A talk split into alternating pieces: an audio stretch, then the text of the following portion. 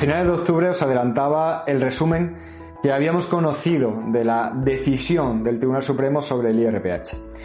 Un resumen que ya nos adelantaba malas noticias para los consumidores y sobre todo que estábamos ante una sentencia que iba a generar mucha polémica.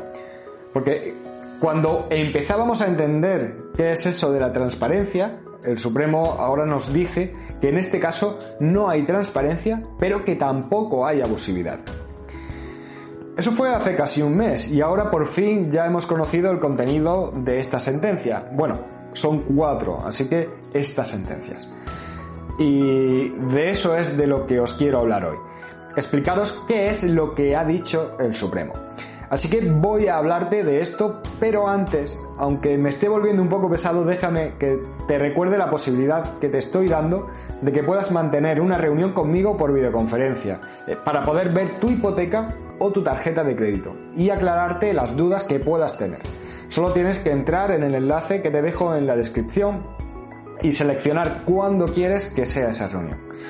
Ahora sí, dicho esto, te pido que te quedes un poco más y te digo en qué se basa el Supremo para llegar a la conclusión de que el IRPH no se debe anular.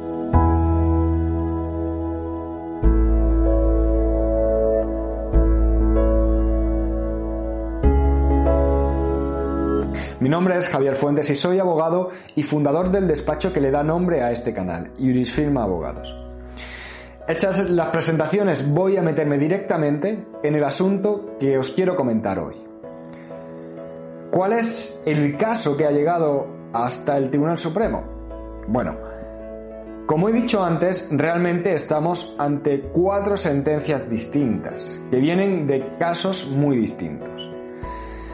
En unos es el banco el que recurre, en otros los consumidores, pero lo que sí es más o menos igual en todas las sentencias es el motivo del recurso y sobre todo el argumento que se usa por el Tribunal Supremo para resolverlo. Estamos ante recursos en los que se pone en cuestión si la cláusula que incluye el IRPH en los préstamos como índice de referencia es transparente. Y creo que en solo una de esas sentencias el recurso separa esa transparencia de la abusividad y pide que se declare también que es abusiva esa cláusula.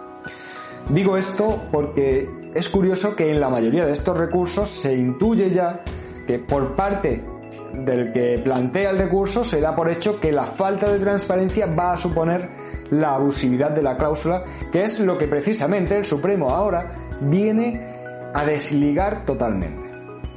Pero bueno, siguiendo el orden de estas sentencias, tenemos que partir de que en las cuatro se incluyen cuatro apartados idénticos. Uno en el que el Supremo se encarga de criticar el asunto que llegó al TJUE, porque según intenta justificar, la cuestión prejudicial que presentó el juzgado número 38 de Barcelona no le explicaba correctamente al Tribunal de Justicia de la Unión Europea lo que había dicho el Tribunal Supremo en su sentencia de finales de 2017, la única que ha dictado hasta ahora sobre este índice. Es curioso que en la resolución por la que este juzgado le plantea sus dudas al TJUE, que tiene 12 páginas, pues solo se menciona una vez al Tribunal Supremo, y ahora, en estas cuatro sentencias, se encarga de tirar por tierra lo que se le planteó al Tribunal Europeo, porque según dice el Supremo no es correcto que en su sentencia dijeran que no era posible analizar si la cláusula era transparente. Bueno, en esto vale que el Supremo no negó que se tuviera que hacer un control de transparencia, pero si dice esto y a continuación dice que será transparente la cláusula, cuando al consumidor se le haya informado de que está ante una cláusula esencial y que si sabe que el IRPH más el, diferencial será el tipo de interés que va a pagar, bueno, pues decir que se puede hacer un control de transparencia y que ese es el control de transparencia que se debe hacer es más o menos decir que no hay que hacer control de transparencia, al menos de la forma en la que el Tribunal de Justicia de la Unión Europea ha venido diciendo que se debe hacer. Pero bueno, al margen de esa curiosidad, en el resto de los apartados que son idénticos en las distintas sentencias que hemos conocido, el Supremo se encarga de analizar lo que dijo el TJUE en su sentencia de marzo, y de justificar que hacer un control de transparencia sobre una cláusula y que ésta no la supere no va a suponer que la cláusula sea abusiva, sino que hay que hacer también un control de abusividad. Sobre ese control de transparencia, a lo largo de los puntos, bueno, de los fundamentos jurídicos que le dedica, eh, trata de defender que no existen realmente diferencias entre lo que ha dicho el TJUE y lo que dijo el Supremo. Defiende que estamos ante un índice que se publica en el BOE, lo que permite al consumidor conocer cómo se calcula y qué otras alternativas de índices oficiales existen. De forma que no es necesario que se le informe expresamente de cómo funciona en este caso el IRPH, ni de compararlo con otros índices oficiales.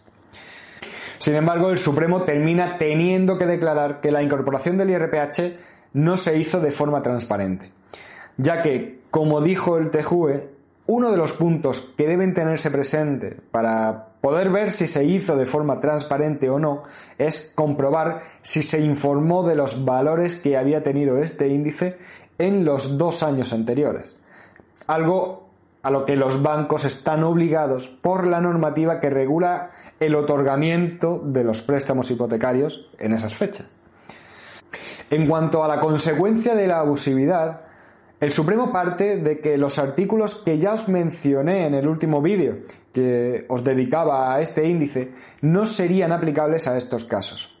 Me refiero a los artículos que dicen que si una cláusula no es transparente será nula de pleno derecho dice que no son aplicables porque estos artículos no estaban redactados así cuando se firmaron estas hipotecas. Y añade que entonces para ver si una cláusula es abusiva hay que observar de un lado si el banco actuó con buena fe y eh, si la cláusula causa un desequilibrio importante entre el consumidor y el banco en este caso. Bueno, pues para defender que el banco no está actuando con mala fe, parte de que el IRPH no deja de ser un índice oficial, un índice que incluso fue recomendado por el Banco de España.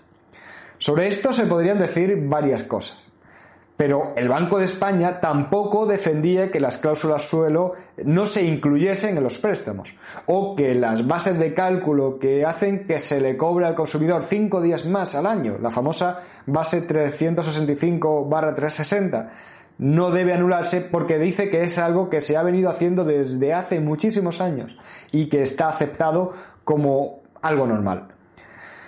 Además de esto, también nos dice que no solo es un índice oficial recomendado por el Banco de España, sino que el propio gobierno lo viene estableciendo en los préstamos de viviendas de VPO, por lo que entiende que no se puede hablar de que el uso del IRPH sea contrario a la buena fe cuando desde la propia Administración se establece su uso.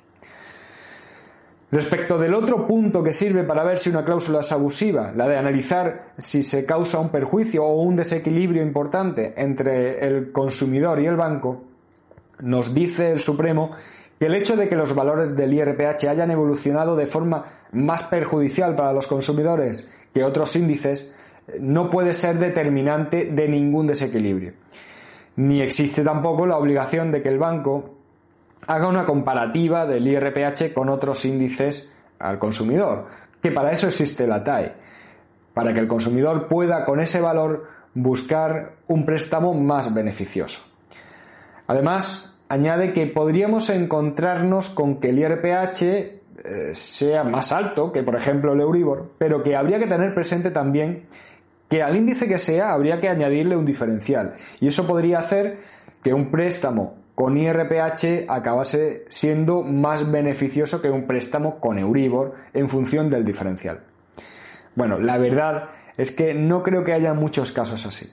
Es cierto que hay préstamos con diferenciales muy altos, pero precisamente, al menos los que yo he visto así, son muy recientes y de cuantías relativamente bajas. Pero bueno, eso es lo que nos dice el Supremo. Por eso termina concluyendo que el uso de este índice no deja en una situación de desequilibrio al consumidor. Por eso es por lo que entiende que no se puede concluir que el establecer el IRPH en un préstamo pueda ser abusivo. Esto, este análisis, se repite en todas estas sentencias. Y el único punto distinto que hay entre ellas es la referencia a cada caso concreto. Aunque, salvo que se me pase algo, no se añade nada más. Porque estos son los motivos por los que acaba determinando que esta cláusula, que es cierto que no supera el control de transparencia, sí superaría el de abusividad. Así que esto es lo que nos dice ahora el Tribunal Supremo. Sin embargo, aún eh, no quedaría ahí el asunto, ya que en todas estas sentencias encontramos un voto particular de un magistrado, don Francisco Javier Arroyo Fiestas, que no está de acuerdo con estas sentencias y da su propia opinión de cómo debería haberse resuelto este asunto. La verdad es que es un voto particular muy interesante y que ya nos pone en claro eh, que este asunto no va a seguir, eh, bueno, que nos va a seguir trayendo cola. Para empezar, porque el mismo juez que llevó el IRPH el TJUE va a volver a llevarlo a este Tribunal Europeo. Pero sobre este voto particular os voy a hablar en otra ocasión. Así que hoy me voy a quedar aquí. Espero que te haya aclarado algo, al menos que haya sabido explicar lo que nos ha dicho el Supremo en esta sentencia. Y si es así, marques un me gusta o incluso lo compartas. Y antes de despedirme quisiera decirte cómo puedes ponerte en contacto conmigo. Bien a través del correo electrónico info@iurisfirma.es o rellenando el formulario de contacto que puedes encontrar en la web del despacho iurisfirma.es. Un abrazo muy fuerte a todos y hasta luego.